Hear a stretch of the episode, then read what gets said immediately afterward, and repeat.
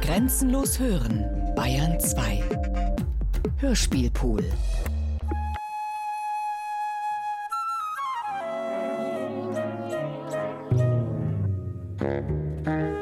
Ich nehme ein Blau. Ich nehme ein Gelb. Akustisches Szenario über Charlotte Salomon. Von Gisela von Wisotzki.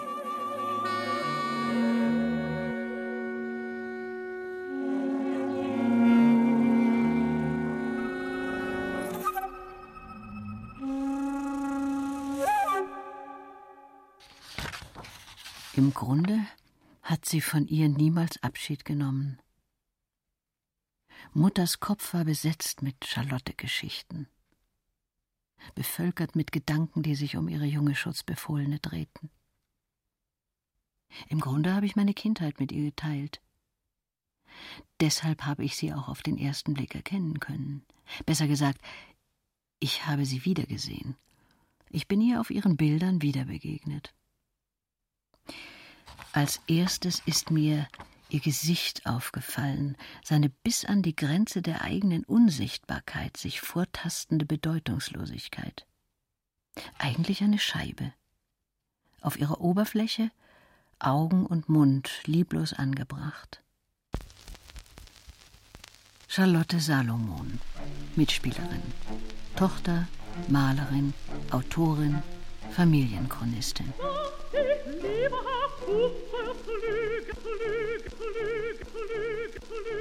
Leben oder Theater?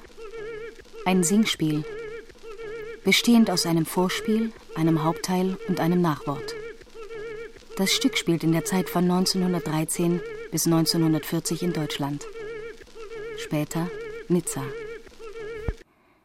Die Entstehung der vorliegenden Blätter hat man sich ungefähr folgendermaßen vorzustellen. Der Mensch sitzt am Meer. Er malt. Eine Melodie kommt ihm plötzlich in den Sinn. Indem er sie zu summen beginnt, bemerkt er, dass die Melodie genau auf das, was er zu Papier bringen will, passt.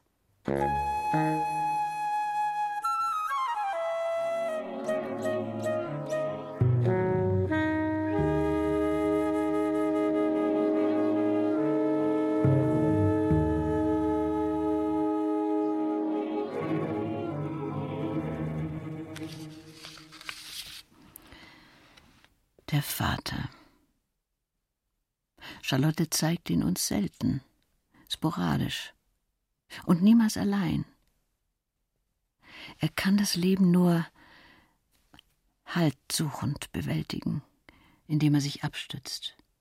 Bei den Eltern, bei der ersten Frau Franziska, bei der zweiten Frau Paula, bei Charlotte der Tochter. Wenn er auf einem Sofa sitzt, dann in die Kissen gelehnt.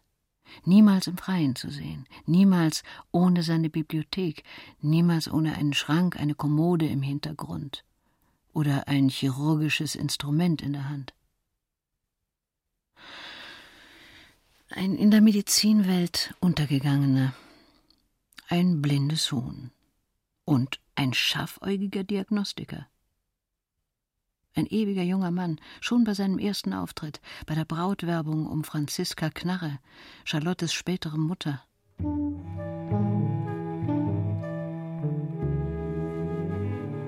Es erscheint der noch junge Chirurg, nennen wir ihn Herrn Dr. Albert Kann, mit einem Fliederstrauß in der Hand. Franziskas Eltern machten auf ihn einen sehr strengen und zivilisierten Eindruck. Und deshalb brachte er nur sehr schüchtern sein Anliegen vor. Ich habe es bis zum Abitur geschafft. Ich habe es bis zum Doktor gebracht. Der Professor hat sich dann wie von selbst ergeben. Familie Salomon darf sich keine Fehler erlauben. Von Natur aus dürfen wir keine allzu große Aufmerksamkeit erregen. Leute wie wir stehen unter Beobachtung. Was kann man schon tun? Sehr viel Glück hat die Familie nicht gehabt. Man muss sich schon ein bisschen Mühe geben mit dem Leben. Der Körper seiner Frau war zerschellt. Aus großer Höhe ein Sprung aus der Melancholie in den Schneematsch der Straße. Der Schock war sein Meister geworden. Das Erstaunen, der Schreck der allerersten Minuten ein Regisseur, der ihm in den Gliedern sitzt. Ihn hält das Operationsbesteck aufrecht. Die Anatomie ist sein Zuhause. Selten, dass Mutter ihn erwähnt hat. Hin und wieder als ihren Arbeitgeber. Ihm hätten immer die Worte gefehlt. Dabei haben sie fünf Jahre unter einem Dach gelebt, fünf Jahre Nazi-Deutschland durchgestanden. Immer im Vordergrund die blonde Sängerin Frau Lindberg, seine zweite Frau. Schön. Einerseits. Andererseits mit knappen Strichen bis hin zur Grimasse entstellt, überzeichnet. Wohltemperiert, selten. Selten ohne Ausdruck, selten ohne Minenspiel. Madonna. Zauberin, Managerin. Mit einem kleinen, mutwilligen Auswuchs am Kinn, erbsengroß, unbeherrschbar. Knolle, Blase, Geschwulst. Ein eigensinniges, mitgeschlepptes Symptom. Bei einem berühmten Professor der Musik hörte sie Vorlesungen über die Kunst der Fuge. Und als dem Professor einmal etwas entfallen war, so wagte sie ihn zu ergänzen. Hallo, hallo, mein kleines Fräulein, rief der Professor sie zurück, als nach beendetem Vortrag sie den Saal verlassen wollte. Hier haben Sie eine Karte für mein Konzert heute Abend. Der Professor wollte ihre Stimme prüfen und fand heraus, dass sie eine herrliche Befähigung für den Gesang in ihrer Kehle trage.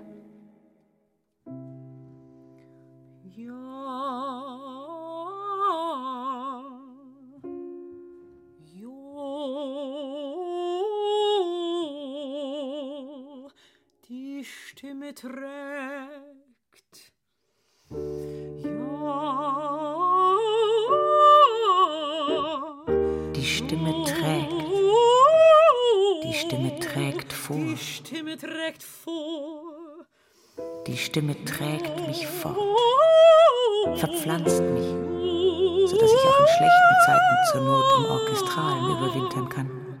Die Stimme trägt mich fort.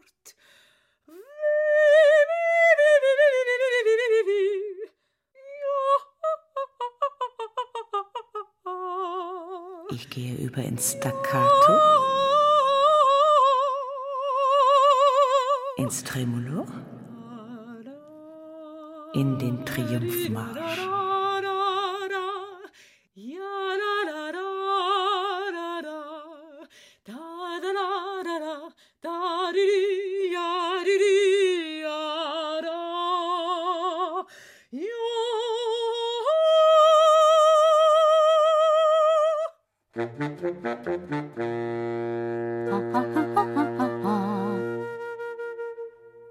Verbrachte sie nun die schönsten Stunden ihres Lebens in eifrigster Gesangsarbeit mit dem geliebt verehrten Professor.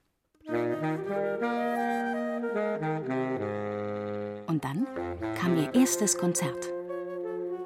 Und Paulinka, so wollen wir sie hier nennen, wurde eine Sängerin. Die Allgemeine Deutsche Musikzeitung schreibt, Paulinka Bimbam sang Bach mit außergewöhnlichem Erfolg. Wir sind Professor Klinklang für diese Neuentdeckung zu größtem Dank verpflichtet.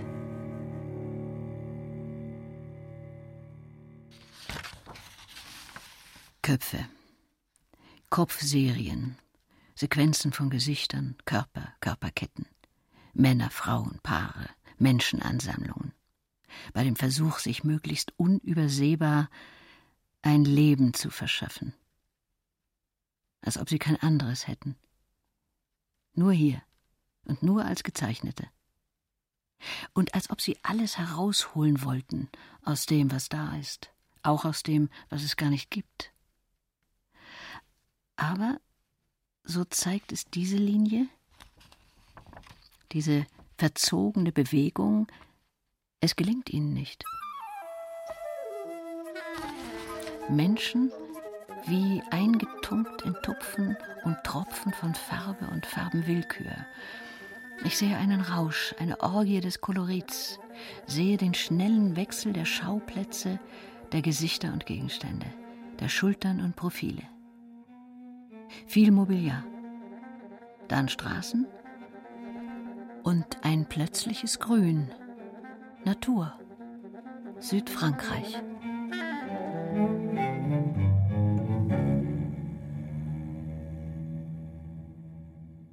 Hör zu. Endoskopie, Pharyngoskopie, Laryngoskopie, Bronchoskopie, Tracheoskopie, Rhinoskopie, Otoskopie. Das war der Kopfraum und jetzt die Speiseröhre. Ösophagoskopie. Magenspiegelung? Richtig. Gastroskopie oder auch Stomakoskopie. Abrufbereit, Charlotte. In diesem Kopf hier oben aufbewahrt und abrufbereit. Und nun der Darm. Die Enteroskopie, Rektoskopie. Hör dir das an. Protoskopie, Zystoskopie, Urethroskopie. Bitte? Protoskopie, Zystoskopie, Urethroskopie.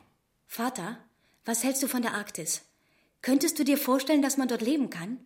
In diesen kilometerweiten Schneelandschaften.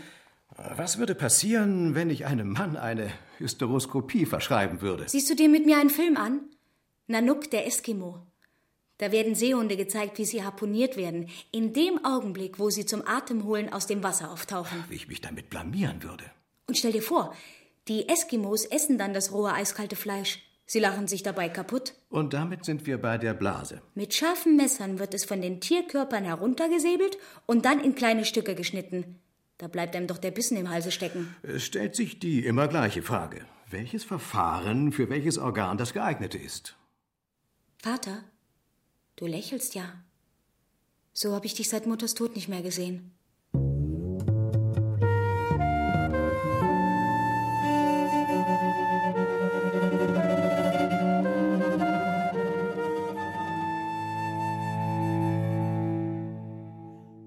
Und dann immer wieder ein plötzlicher Stillstand. Dieses Tableau einer finsteren Straße, eine Festung, eine Erstarrung. Gleich daneben wuchernde Überlagerungen.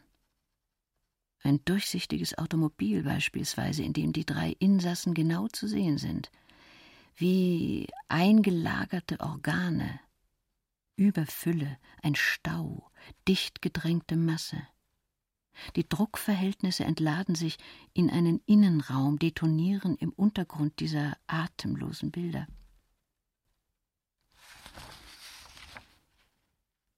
Eine unterirdische Welt drängt sich einem auf.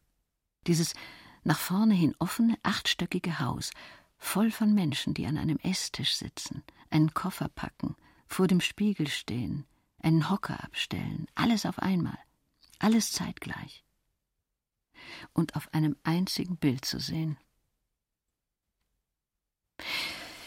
Ich möchte wissen, ob auf diesen Bildern, weit über tausend Gouachen, verborgen wie auch immer, ferngerückt oder aus nächster Nähe, ihr Bild, dein Bild, Fräulein Hase, Kindermädchen, meine Mutter zu sehen ist. Ob sie irgendwo einen Platz gefunden hat. Möglicherweise sie und Charlotte als Urlauberinnen auf Sylt in den Dünen. Wie auf dem Foto der einzigen Aufnahme der beiden. Das gehütete und schon verblasste Bild aus Mutters Kindermädchenzeit. Plötzlich von einem anderen Winkel aus gesehen, vielleicht. Aus einer anderen Entfernung. Charlotte fragt die Großmutter, warum denn alle Leute weinen. Wenn ihre Mutti nun ein Englein im Himmel geworden sei, so müsse man ihr dieses Glück doch gönnen und dürfe nicht weinen. Die Großmutter ist eigentümlich berührt durch diese Feststellung. Ich habe sie sorgfältig untersucht, das kannst du mir glauben. Das Fieber war ja auf die Lunge geschlagen. Ein Austrocknungsprozess. Verstehst du, Charlotte? Charlotte war die einzige in der Familie, die man nicht eingeweiht hatte. Niemand, der es ihr sagen durfte. Niemand hätte es über sich gebracht. Ihr gegenüber sprach man von einer Erkältung.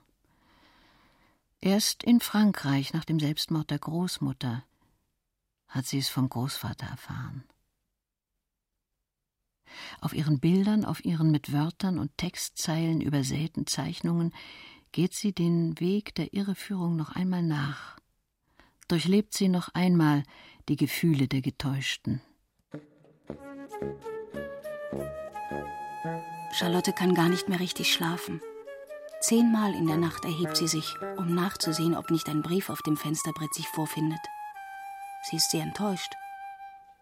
Ganz plötzlich hat sie die Vorstellung von etwas ganz Schrecklichem mit Knochengliedern, das irgendetwas mit ihrer Mutter zu tun hat. Man hütete für Charlotte einen blinden Fleck. Aber der Fleck wirft einen Schatten. Der blinde Fleck frisst Leben auf. War das der Grund dafür, dass sie selbst von einer Art Grauzone umgeben war, als ob ihre Person keine Umgebung um sich gebildet hätte, eher ein Vakuum, einen Innenhohlraum. Hat Mutter deshalb so oft davon gesprochen? Um eines Tages klarer sehen zu können? Oder um die Frage weiterzugeben? An mich? Die Sichtbarkeit einer Person ist keine Angelegenheit der Daten, Unterlagen, der Einwohnermeldeämter. Charlotte Salomon, 1917 in Berlin geboren, 1939 nach Frankreich emigriert, 1943 in ein Auffanglager deportiert, im gleichen Jahr ermordet in Auschwitz. Ziffer so und so.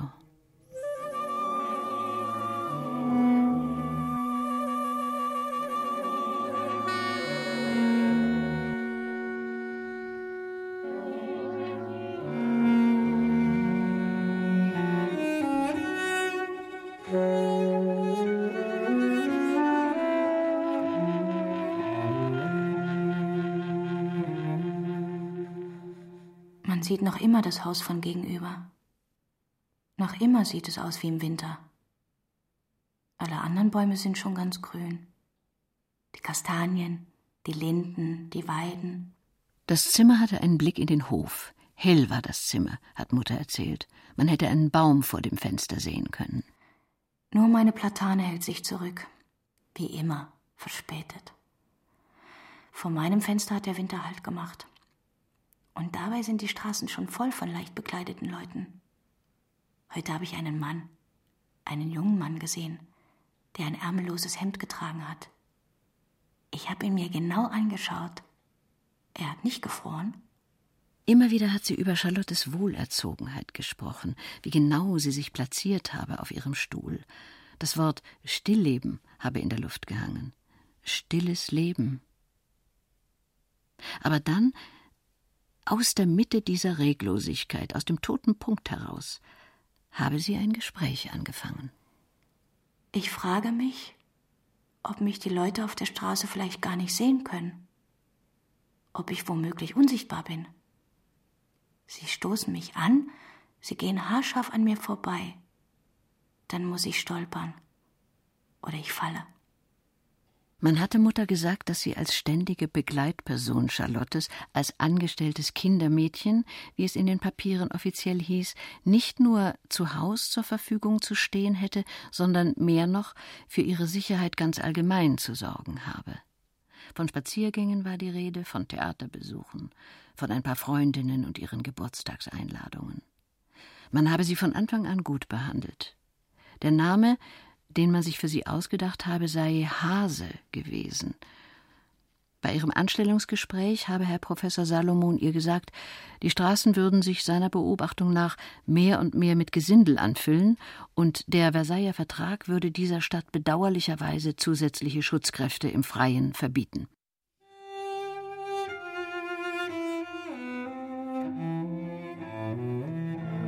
Der Vater hat viel studiert inzwischen. Er lieferte einige interessante Arbeiten über organische Störungen in den unteren Extremitäten des menschlichen Körpers. Charlotte ist sehr stolz auf ihren Vater. Er liebt sehr gutes Essen und findet, dass es richtig wäre, sich wieder zu verheiraten. Nur ist die Wahl wegen der Vielheit der Angebote recht schwierig. Bei einer Gesellschaft trifft er eine Sängerin, die singt ein Lied von Schubert. Was vermeid ich denn die Wege, wo die anderen Wanderer gehen? Nachher unterhalten sie sich noch. Und er erzählt ihr, dass er eine kleine Tochter habe. Sie sagt, das fände sie reizend. Als Bühnenfigur, meinte sie, wirkt man immer beeindruckend, halb schon wie ein Übermensch. Nur mir als Arzt, sagte sie, könne sie leider nichts vormachen. Endlich wäre jemand knapp und schnörkellos in der Lage, auszudrücken, was in Wirklichkeit an ihr dran sei.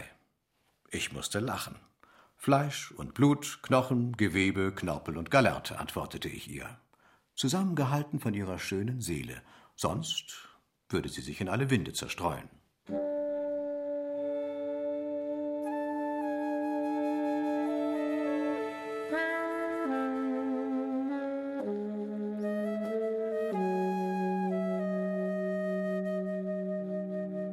Charlotte gelangt in ein melancholisches Alter. Ihre Freundin Hilde hat eine andere, viel hübschere Freundin als Charlotte ist gefunden. Und während der Pause geht sie nun mit Marianne, während Charlotte traurig hinterher wackelt. Sie lässt sich die Haare wachsen und steht stundenlang vor dem Spiegel. Sie liest gern romantische Geschichten. Aber nun tritt die neue Bekanntschaft von Vater, eine berühmte Sängerin, in ihr Leben. Von da an denkt Charlotte an nichts anderes als an sie.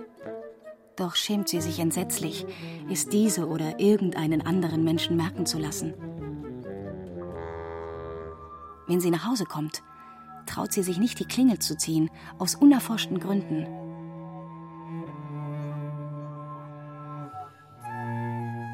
Doch dann befällt sie die Scham und eilenden Schrittes geht sie hinauf wo die heißgeliebte im schwarzen Kleid sie zärtlichst empfängt.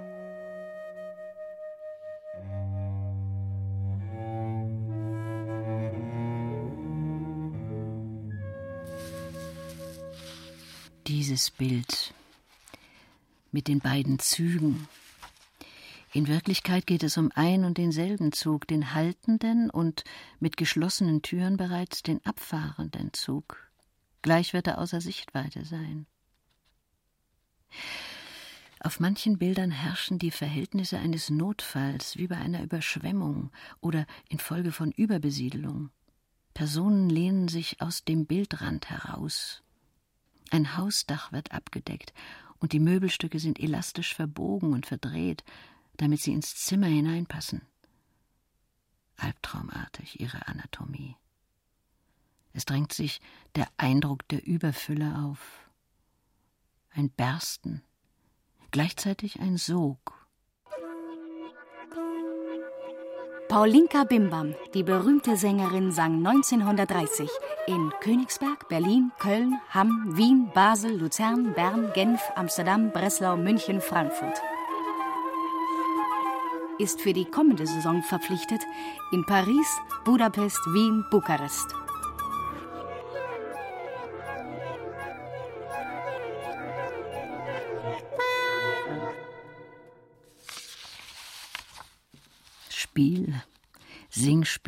Große Oper, Melodram? Etappen aus dem Leben der Familie Salomon, Bilderfolgen, Verzerrungen, Zeichensprache, Karikaturen? Eine Familienchronik in Form einer Partitur?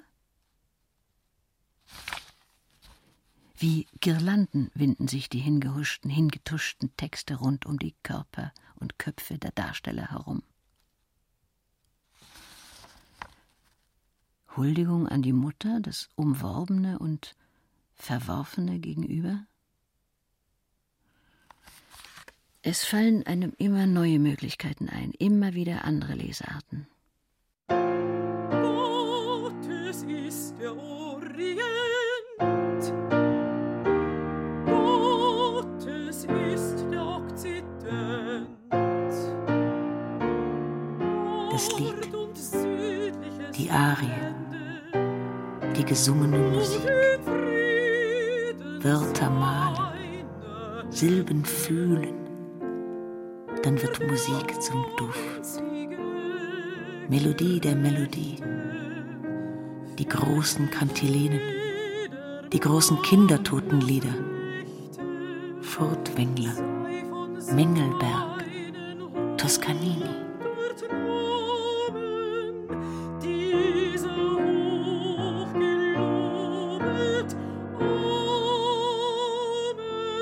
Ach, wie gut, dass niemand weiß.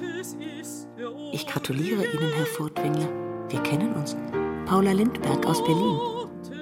Ach, wie gut, dass niemand weiß, dass ich eigentlich Levi heiß. Levi lastet. Lindberg lindert. Der Deutsche liebt Linden. Der Deutsche liebt Berge. Als kleine Levi musste ich mich ducken. Niemals das Beste geben, bloß kein Aufsehen. Vater freute sich, wenn ich mit schlechten Noten nach Hause kam.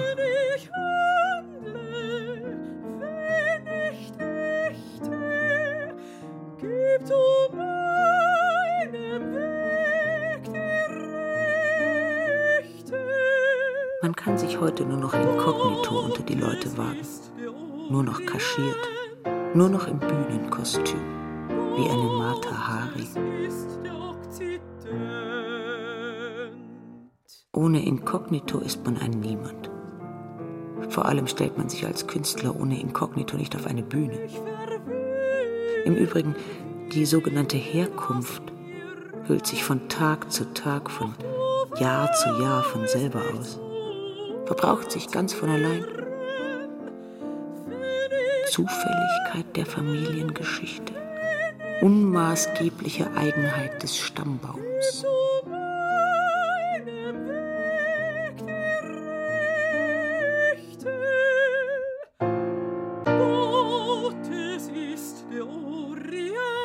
Leicht wird es mir nicht gemacht, in ihrem Land an meiner Unsterblichkeit zu arbeiten, Herr Hitler. Und trotzdem, an mir kommen Sie nicht so einfach vorbei. Ich sehe, wie Sie die Augen schließen müssen, wie Ihnen mein unverfänglicher Name Sand in die Augen streut.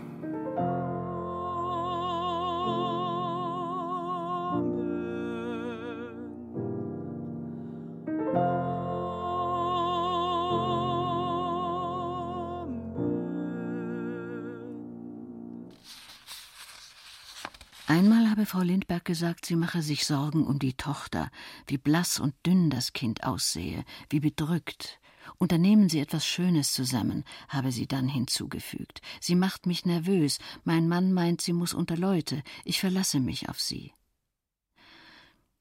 Am gleichen Tag, merkwürdiges Zusammentreffen, sei der Professor auf sie zugekommen und habe ihr mitgeteilt, das Namensschild sei von seinem Platz verschwunden abmontiert, verbeult, zertreten.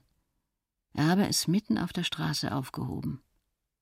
Bitte erwähnen Sie es nicht vor meiner Frau, habe er gesagt. Sie bereitet sich auf ein Konzert in Stockholm vor. Habt ihr gewusst, dass sich das Kinobild aus 16 einzelnen Bildern pro Sekunde zusammensetzt? Vater, hörst du mir zu? Das Auge tut so, als ob es einer Bewegung zusieht. Es schwindelt. Es lügt. Besser gesagt, es wird belogen. In Wirklichkeit sieht es gar keinen Film. Nur ganz schnelle Bilder. Vater, hast du das für möglich gehalten? Dein hundertprozentiges, unbeirrbares Menschenauge, Vater. Es hat Mängel. Ich habe das Gras wachsen sehen. Es keimt in Sekundenschnelle aus der Wiese heraus. Ich weiß. Eine Frage der Technik. Effekte, die man mit Objektiven, mit Linsen, mit allen möglichen Apparaturen erzielt. Und trotzdem sah der Läufer aus, als würde er schweben. Schwerelos wie ein Blatt. Vater, in der Schule hat sich ein Mädchen von mir weggesetzt.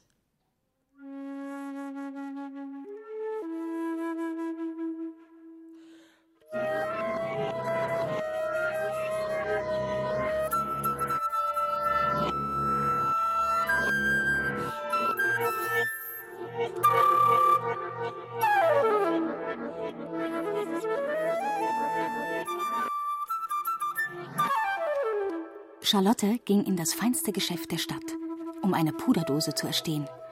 Die guckte sie die ganze Nacht durch an und wartete sehnsüchtig, bis der Morgen kam, an dem sie ihr Geschenk überreichen durfte. Dieses Blatt beispielsweise. Vierfach gestaffelt, vierfach aufgespalten. Vier Anblicke einer Geburtstagsfeier. Sie stürmte die Treppe hinauf und zog mit Ungestüm die Klingel und war sehr enttäuscht, dass Besuch da war. Und alle Welt war begeistert von dieser Frau. Erstens Die Besucher rund um einen Tisch platziert. Der Tisch steht auf einem leuchtend roten Teppich mit gelber Kante. Es liegen kleine Geschenke auf dem Tisch. Eine Puderdose, ein Spiegel, eine bestickte Tasche. Charlotte störte es sehr. Und sie war infolgedessen froh, als der Besuch sich verabschiedete. Und sie konnte eine Paulinka unziemlich erscheinender Gebärde als Freudenkundgebung über die fortgegangene Gesellschaft nicht unterdrücken. Zweitens, räumlich nach unten versetzt, haben sich die Besucher an eine reich gedeckte Tafel gesetzt, angeregt plaudernd. Hier bei der Geburtstagstafel liegt die gelbe Teppichkante der ersten Szene hoch über dem Haar der Mutter wie das geheiligte Tuch einer Madonna. Drittens verabschieden sich die Gäste, schon mit ihren Mänteln bekleidet, an der offenstehenden Wohnungstür. Viertens führen Mutter und Tochter ein Streitgespräch miteinander. Und es entwickelte sich daraus ihr erster Kampf aus dem sie beide tränenden Auges schieden. Hocherregt stehen sie sich gegenüber. Ineinander geschichtet auf dem nächsten Bild sechs Ansichten eines tobenden Paares. Ihre Gestalten nur noch Farbpartikel, aufgestört hingestrichelte Linien, Punkte und Schnörkel. So kam Paulinka zu ihrem gerade in goethischen Sphären schwebenden Mann und unter Weinen brachte sie hervor, dass es ihr unverständlich schien, woher die Kleine nur ihre eingebildeten Ideen, dass sie etwas Besseres sei, nähme. Herr Professor Kann erwiderte ihr, dass solche Ideen nur von der Großmutter stammen könnten. Paulinkas Rührung für ihn verstärkte sich noch, als ihr Mann davon sprach, dass seine Schwiegereltern ihn im Innern anklagten, er sei am Selbstmord seiner ersten Frau schuld. Zitternde Kleckse und Kringel. Ein ineinander verkralltes, nicht mehr zum Schweigen zu bringendes, anfallartiges Wüten.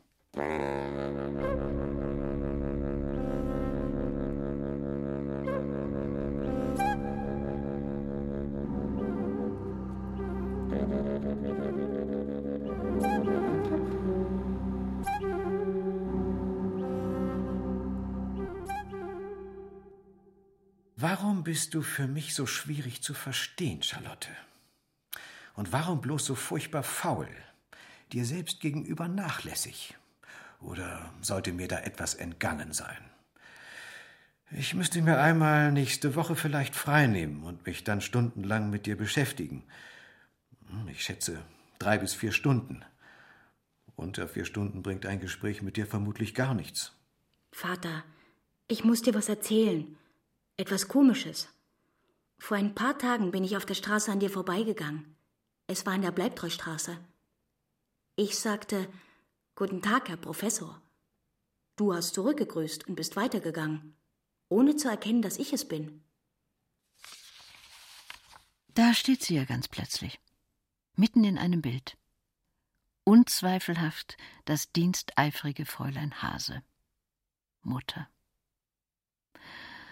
Ich hätte mir ihren Auftritt etwas großartiger, etwas betörender vielleicht, etwas interessanter vorgestellt.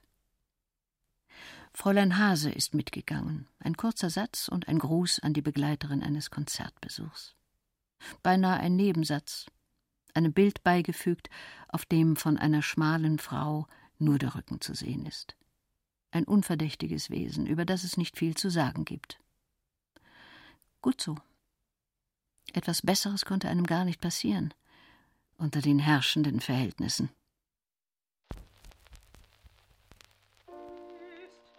Es kommt darauf an, Zeit zu gewinnen. Kaltes Blut zu bewahren. Man erwartet von uns, den Deutschen über diese Krise hinweg zu helfen. So schlimm wird es schon nicht werden.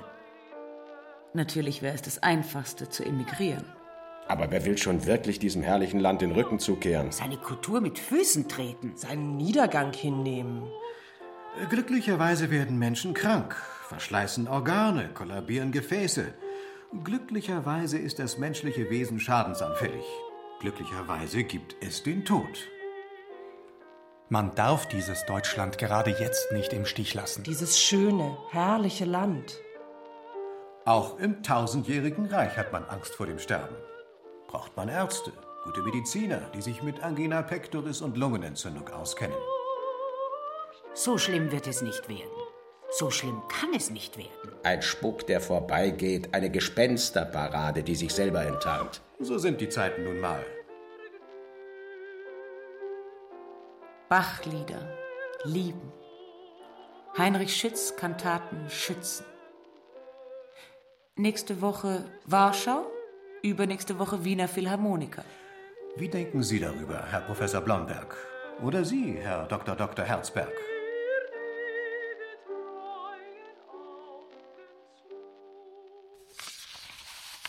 Vor allem aber will man nicht vom Ende sprechen, nicht vom Verschwinden.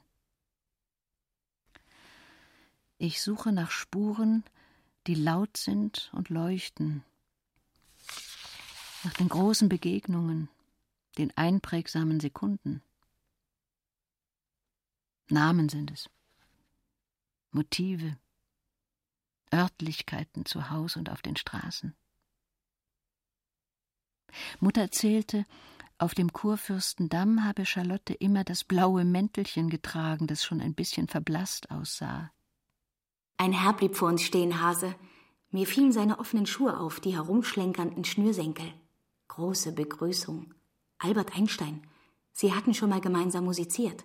Sagen Sie, Professor, welcher Satz könnte Ihre Philosophie am besten zusammenfassen? Sie kniete plötzlich auf dem Pflaster nieder und schnürte ihm die Schuhe zu. Ach, Hase, er hat etwas Wunderbares geantwortet. Mit einem Satz, der ganz von oben auf unser Leben herabschaut.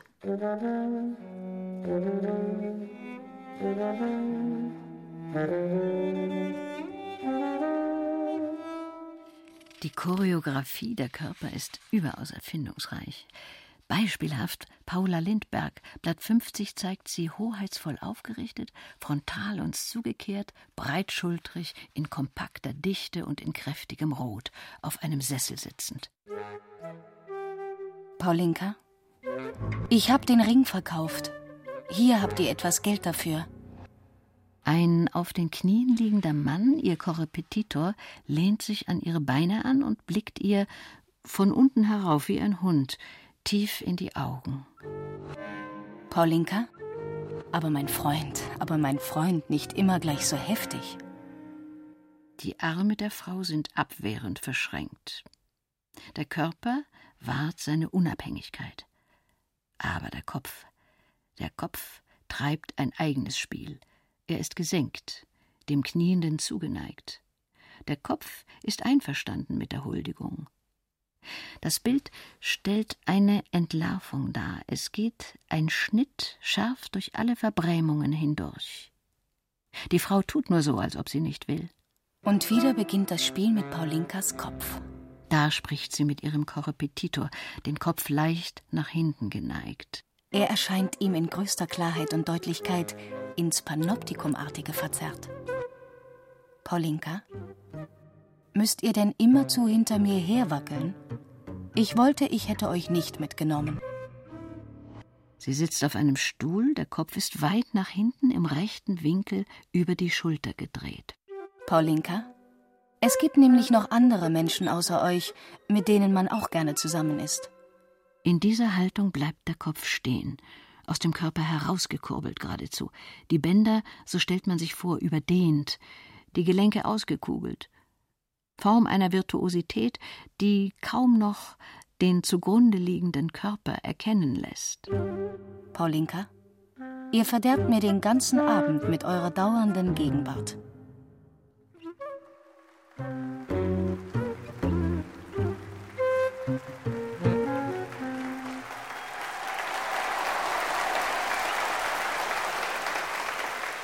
Danke, danke. Als Zugabe das Lied eines der größten deutschen Komponisten, Johann Sebastian Bach. A song from the songbook of Anna Magdalena Bach. Bist du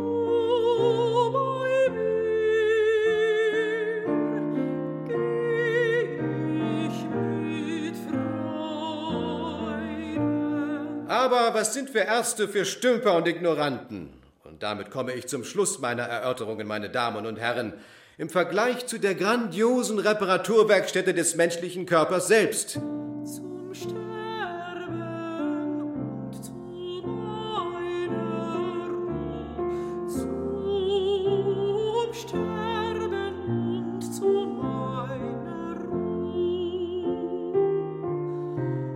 Mich hier nur einen großen Namen nennen. Immanuel Kant. Er war 79 Jahre alt, als er bereits so schwach war, dass er auf seinem Sessel sitzend vornübergebeugt zu fallen drohte und dabei auch mehrmals in einige brennende Kerzen stürzte, die seine Nachtmütze in Brand steckten. Er war beinahe blind. Er erkannte seine alten Freunde nicht wieder. Fortschreitende Zerebralsklerose.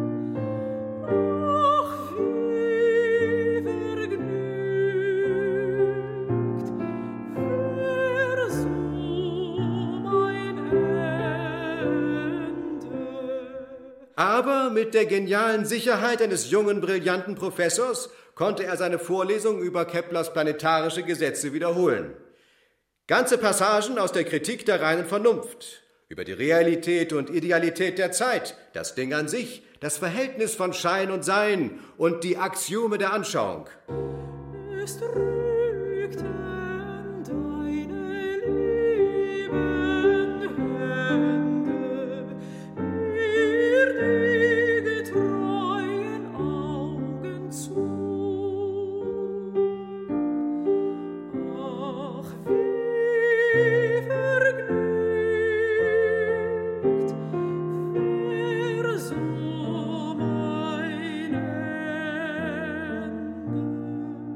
sehen, wie über alles hinweg der menschliche Geist der große Sieger bleibt.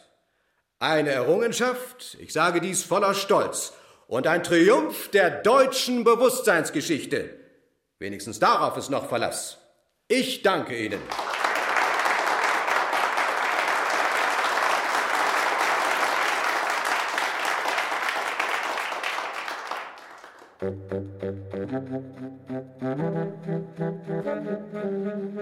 Charlotte, ich lerne zeichnen, denn das ist ein Beruf, den Gott für alle Menschen, warum für mich nicht, schuf.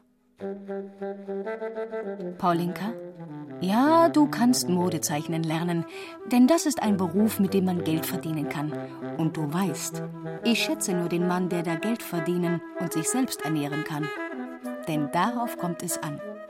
Und dann die Schneiderei, ei, ei, die wirst du auch erlernen müssen. Akademie der Künste. Herr Schmidt.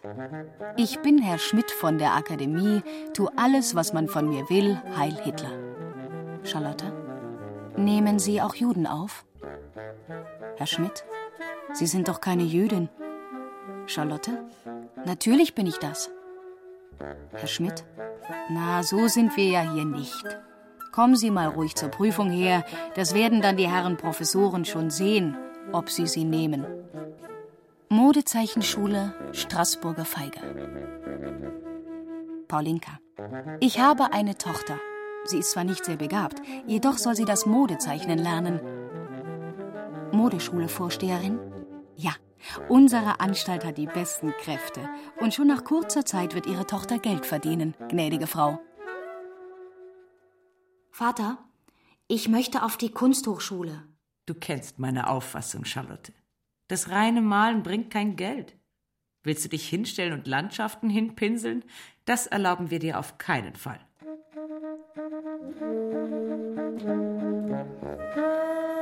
Albert, wenn sie es doch so gerne will, soll sie es lernen. Es ist das Einzige, was man heute seinen Kindern mitgeben kann. Die gute Ausbildung. Zeichenlehrerin? Sie armes Kind, ich glaube, ich quäl Sie wirklich sehr. Nun schon zum zehnten Mal radiere ich diesen Kaktus aus. Wie immer stimmte nicht der Blätterzahl.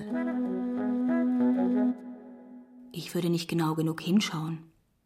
Ehrlich gesagt, ich kann den gezeichneten Kaktus viel deutlicher sehen als den gekauften aus dem Blumengeschäft.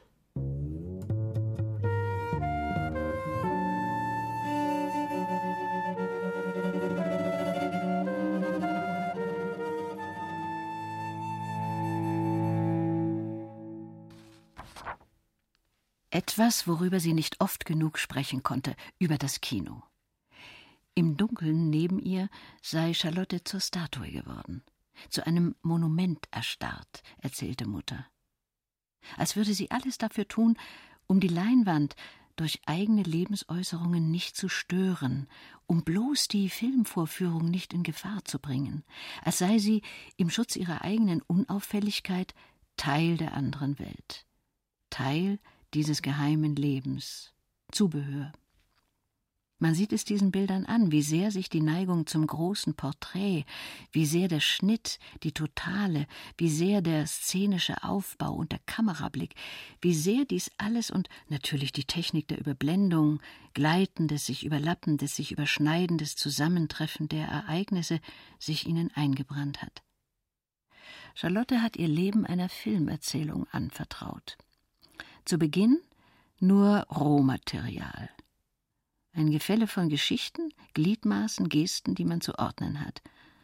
Sie beginnt und wählt die Einstellung des Zuschauerauges.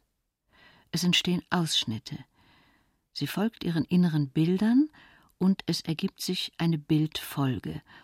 Sie hat die erdenklich modernste, die schlechthin zeitgenössische Methode, nämlich den Film, für sich nutzbar gemacht. Man hat sich doch nicht umsonst kaputtschießen lassen für dieses Land. Die schweren Verletzungen im Ersten Weltkrieg. Knochenbruch am linken Fuß, Schleudertrauma, Halswirbelzerrung, Halsmuskelrisse, geschiente Schulterblätter, Dauerdiarrhoe. Und dafür das Eiserne Kreuz erhalten, Charlotte. Immerhin, es erlaubt dir zu studieren, ohne das Eiserne Kreuz darfst du nicht einmal das Treppenhaus der Hochschule betreten.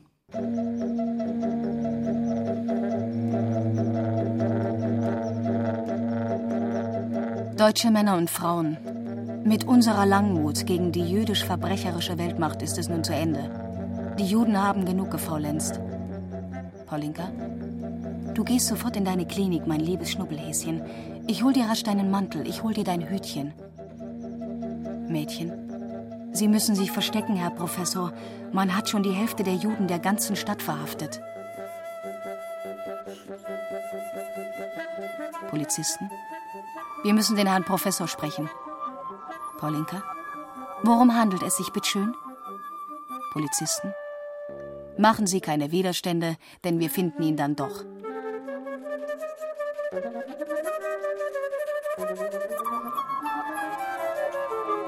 Paulinka? Also, ich gehe jetzt Herrn Professor holen. Es bleibt uns nichts anderes mehr übrig. Du, Charlotte, wirst aufs Polizeipräsidium gehen und fragen, ob du deinem Vater nicht ein paar warme Sachen bringen kannst. Ich werde inzwischen alle Hebel in Bewegung setzen, um ihn frei zu bekommen. Wozu habe ich denn meinen Charme, mit dem ich Menschen jeglicher Art besiegen kann?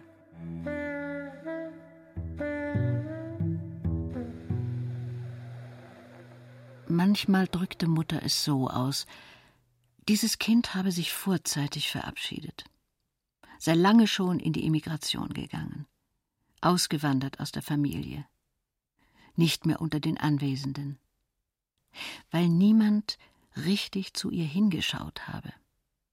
Sie aber habe alles gesehen, vom Beobachterposten ihrer Unscheinbarkeit aus.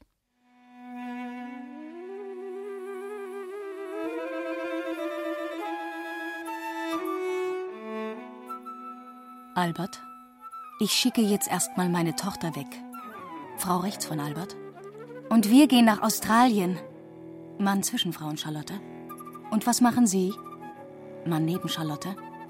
Ich gehe nach USA und werde der größte Bildhauer der Welt. Paulinka. Wir bleiben vorläufig hier. Mann neben Paulinka. Und ich gehe nach USA und werde der größte Sänger der Welt. Mädchen. Nehmen Sie dies Stück Kuchen, Herr Professor, denn das ist das Schönste. Charlotte, Sie gehen also auch nach Amerika. Albert, und Sie fahren also dann mit Ihrem Bräutigam nach Amerika. Mann neben Charlotte. Und Sie, gnädige Frau, gehen also nach Australien. Paulinka, also Sie fahren schon so bald fort von uns. Frau rechts von Albert.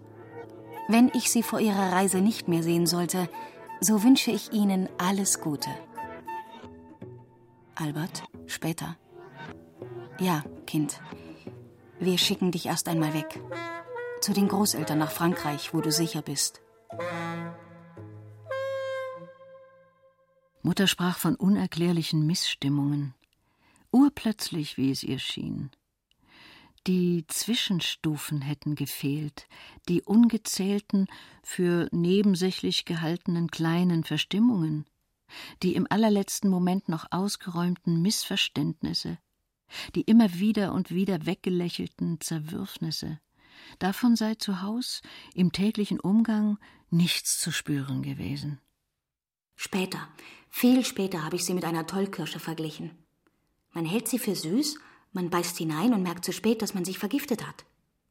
Sagen Sie, Hase, ist eine Operndiva immer auf der Bühne, immer gierig nach Applaus?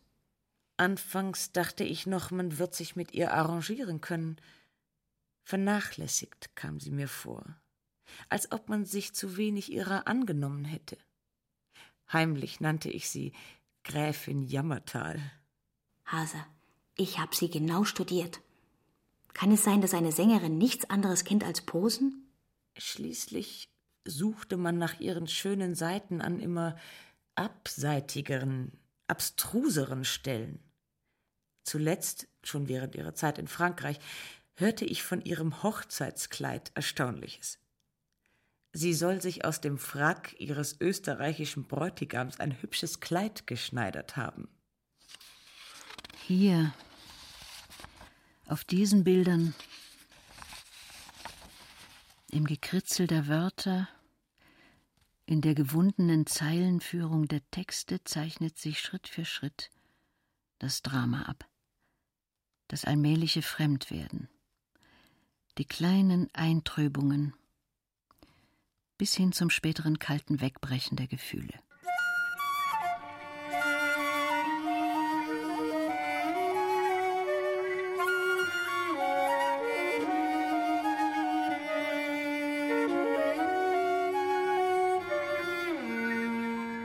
Inzwischen muss hier von den Veränderungen gesprochen werden, die in der Zeit mit Paulinka vorgegangen sind. Angefeuert durch die Zahl ihrer Bewunderer hat sie sich über sich selbst erhoben und findet gemeinsam mit allen anderen, dass sie wohl jetzt eines der bewunderungswürdigsten menschlichen Exemplare darstellt.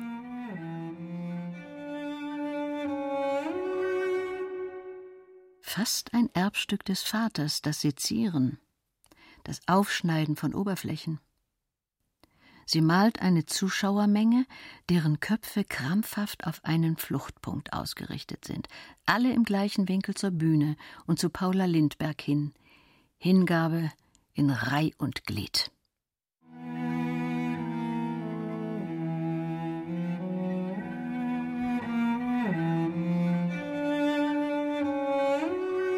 Sie kommt gar nicht mehr zur Besinnung und es ist selbstverständlich, dass ihre herrliche Stimme nicht mehr den warmen, ausdrücklichen Ton besaß wie in früheren Zeiten.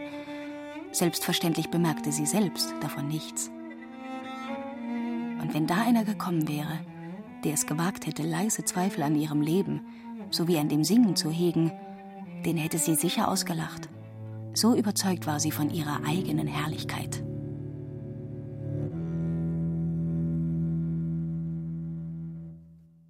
Mindestens einmal am Tag seien sie aus dem Haus gegangen. Vorbei an Geschäften, in denen große Hitlerporträts in den Auslagen hingen. Sie hätten Zeitungen gekauft. Kaltes Blut bewahren, lauteten die Überschriften. Salomons dachten anders darüber. Sie teilten Mutter mit, es habe sich ein Ausweg angeboten, ein Aufenthalt bei den Großeltern in Frankreich. Das Wort vom Ausweg beruhigte augenblicklich. Und der Gedanke, Charlotte nicht länger diesem Leben ausgesetzt zu wissen. Dabei, es hätte einen warnen müssen. Ausweg. Dieses Wort. Der Ausnahmezustand, der Ausbruch und Ausverkauf. Kein Wort, dem man Vertrauen schenken darf. In Frankreich hat Charlotte noch vier Jahre lang gelebt, bevor sie abtransportiert wurde. Zusammen mit ihrem Mann.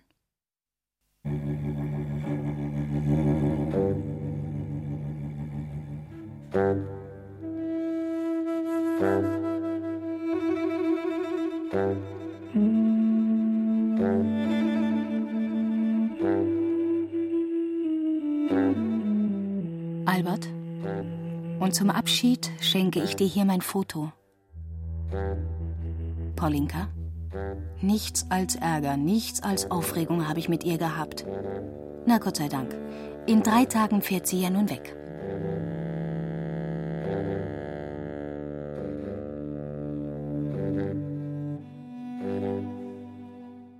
In Frankreich hat sie mit dem Malen der Bilder begonnen, drei Jahre vor ihrer Ermordung.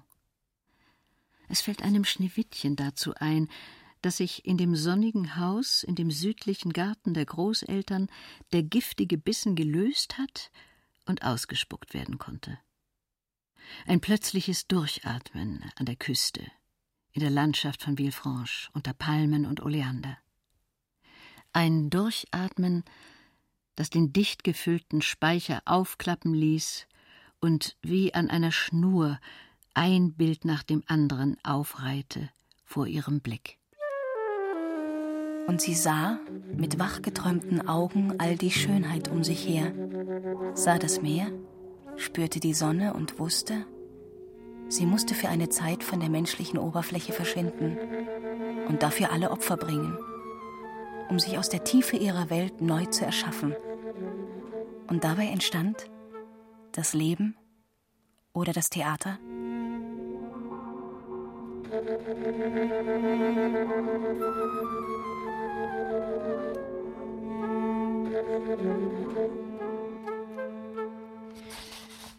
Auf den Bildern wird das Ausmaß ihrer Versunkenheit erkennbar. Auch die Spur der Verheimlichungen. Die jahrelange, überlange Wartezeit, die Latenz. Dabei gab es Zeichen genug, wüteten unerwartet im Zentrum einer großen Benommenheit. Im Gedächtnis meiner Mutter überlebte am genauesten, stechend, bohrend wie ein Dorn oder Holzsplitter in der Haut, die zu einer Ruine gemachte Melodie.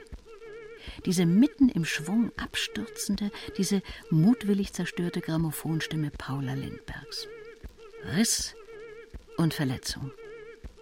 Charlotte habe die Schallplatte der Carmen mit ihren Fingernägeln zerkratzt und die defekte Musik bei weit geöffneter Zimmertür immer wieder zum Besten gegeben. Die Nadel des Tonarms, festhängend, festgefahren in immer der gleichen Rille, habe eine Spur der Verwüstung, eines nicht wieder gutzumachenden Unheils hinter sich hergezogen. Einmal habe sie Charlotte beim Zuhören beobachten können. Sie habe eine Haltung angenommen, die äußerst selten bei ihr zu beobachten gewesen sei.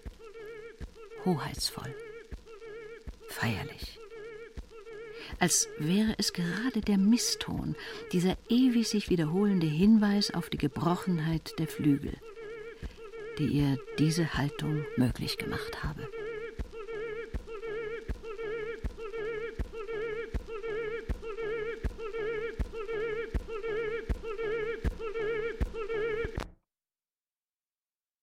Hat in meiner Situation zwei Möglichkeiten. Man sieht ein, dass es mit dem Leben nicht geklappt hat, selbst wenn man es immer wieder mal versucht hat.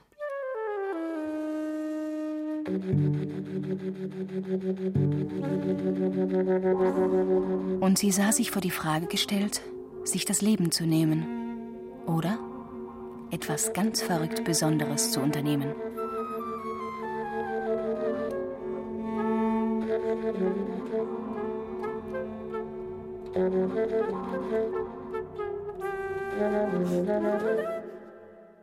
Ich setze diesen Punkt, dann diese Linie. Ich nehme ein Blau. Ich nehme ein Gelb. Dieser Stuhl, der aufgestützte Ellenbogen, Hände ineinander gelegt. Die Tastatur eines Flügels, eine Wiese, ein Weg. Zwei Weinflaschen auf einem Tisch mit blau karierter Leinendecke. Zu Hause sein? Eine Zeichnung. Wohnen? In farbigen Zimmern auf Papier.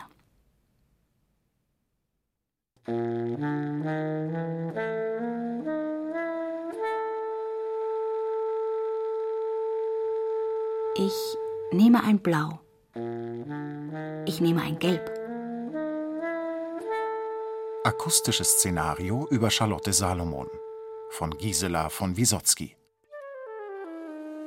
Mit Tanja Schleif, Karin Anselm, Lorenz Mayboden, Christiane Rosbach sowie Helga Fellerer, Barbara Schäfer, Peter Lersch und Manfred Zapatka. Gesang Barbara Müller. Komposition Helga Pogacar mit Jana Boschkowitsch Flöte, Johanna Warner Cello, Thomas Zoller Baritonsaxophon. Ton und Technik Peter Urban, Hans Scheck, Adele Kurzil. Assistenz Stefanie Samisch. Regie Bernhard Jugel. Produktion Bayerischer Rundfunk und Norddeutscher Rundfunk 2003.